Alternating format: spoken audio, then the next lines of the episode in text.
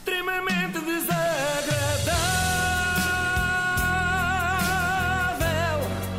É mais forte do que é. Hoje, para acabar a semana, trago boas notícias. Pelo menos para mim. Vou finalmente emagrecer. Então, é, estás a fazer dieta, não me digas. Qual é? saber? É, Ah. desculpa. Estava a estranhar não é que- curiosidade, é normalmente. tinha aqui Tens um pa- sempre. Tinha aqui o papel por. Eh, Conta-me tudo, Joana. Qual é a dieta? É, conto, já conto. é da seiva? Não, É da sopa? também não, também não. É da carne de porco alentejana. Luís, não há nenhuma dieta com esse nome. Ah. Epá, eu não percebo muito desta história. A melhor, parte. A melhor parte da notícia que eu vos trago é essa: é que vai passar a ser possível emagrecer sem recurso a detox, dieta, jejum intermitente ou crossfit intensivo. Portanto, provavelmente vamos poder comer carne de porco alentejana todos os dias. Isto porquê? Porque um quilo vai deixar de ser um quilo. Não sei se viram Ah, essa é, notícia. verdade. Como assim? Ao que parece, foi descoberto um desvio de 50 microgramas no padrão estabelecido. Até fico atrapalhada a ler isto, não é? Porque é muito científico. Há 129 anos, ou seja, andámos 129 anos a achar que estávamos gordos, mas se descontarmos estes 50 microgramas, não sei quantas vezes. estamos bastantes quilos mais magros. Sim, é sim, isso? vamos concluir que somos mais elegantes do que a Sara Sampaio. E quando dermos por nós, vão contratar-nos para um anúncio em que dizemos: A minha vida tem cada vez menos coisas fixas. Mas no nosso caso, se calhar, será apenas publicidade a próteses dentárias, não a um banco.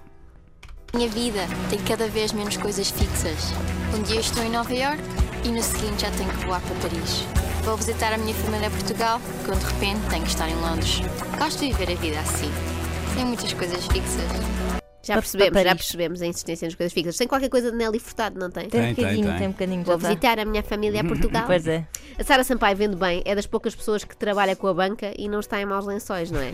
Segue aqui um forte abraço para o Oliveira Costa e outro para o Orlindo de Carvalho, que foram esta semana injustamente acusados de utilização desgovernada e despodurada do dinheiro. Disse a juíza que essa conduta não pode passar impune. Ai não. Bem, então tenho de rever os meus comportamentos quando vou à H&M. Senão ainda vou presa. Há uma coisa que me intriga particularmente neste anúncio do BPI. A vida muda, a taxa não. Soluções de crédito habitação BPI. Então, se a Sara passa a vida a voar de uns países para os outros, para que é que ela quer fazer um empréstimo à habitação, não é? De facto. Não terão escolhido mal a protagonista deste reclame. Eu percebo que se tenham entusiasmado pela figura, não é? Pela cara, por tudo. Mas se calhar deviam ter optado por alguém mais caseiro. Alguém que esteja, sei lá, em prisão domiciliária, por exemplo. E voltamos ao Oliveira e Costa. É uma pescadinha de rabo na boca. Bem, voltamos ao, voltamos ao que nos trouxe aqui, que é o quilo.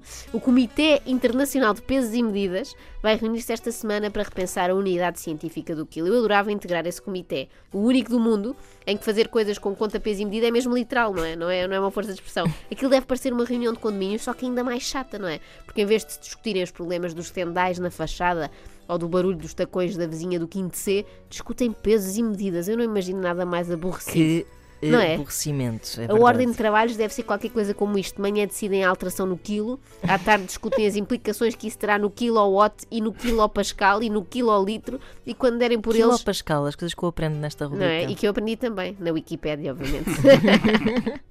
e quando derem por eles já são altas horas da madrugada e a discussão está acesa eh, em torno, e reparem nisto agora, estou orgulhosa, da jarda cúbica e do Upa! acrepé. Acrepé! Acrepé! Eu tive que pesquisar imenso para escrever estas duas últimas frases. Eu espero que valorizem o meu esforço. É que eu tinha sempre negativo à fisicoquímica. Também eu. Digamos que a minha unidade de medida em fisicoquímica era 2. De 0 a 20. Pronto, também não era de 0 a 100, calma. Consegui escrever o nome e aquelas partes. Bem, dos conceitos com que esbarrei ontem que mais me fascinaram foi a onça líquida e o dracma fluido. Parece um conto dos irmãos Grimm. Bem, e depois há esta frase indecifrável na notícia. Pode ser que vocês consigam perceber. O quilo passará a ser uma medida universal desprovida de unidade física que a defina. O valor será calculado a partir da constante de Planck, que tem um papel fundamental na física quântica. O meu cérebro tentou desligar a meio, mas eu consegui levá-lo até ao fim da explicação. Explicação essa que me fez sentir que preciso de um explicador de fisicoquímica. Se souberem de algum que faça domicílios e tenha jeito para crianças, sim, porque eu em termos de fisicoquímica tenho 5 anos no máximo. De Planck, disseste, não é? Sim, sim, mas há uma coisa boa nesta história da constante de Planck, é que a partir de agora, quando nos perguntarem quanto é que pesamos, podemos responder não sei, não percebo bem, não é? Tenho de ver a última temporada da teoria do Big Bang para ver se compreendo o meu índice de massa corporal. Sabem aquelas pessoas irritantes que dizem que a idade é apenas um número no cartão de cidadão? Sempre me irritou essa frase. Sim, sim. É por- Quanto é que tu pensas? Epá, há há várias teorias sobre isso. Exato. Há a teoria Eh, das cordas, não é? Sim, sim. científica, Estão a estudar, estão a estudar isso agora em, em universidades internacionais de renome. Não, mas é que essa frase do. As pessoas que dizem que, que a idade Que é só um sim, número. sim. Normalmente serve de desculpa ou para se vestirem com roupa das, das netas, não é?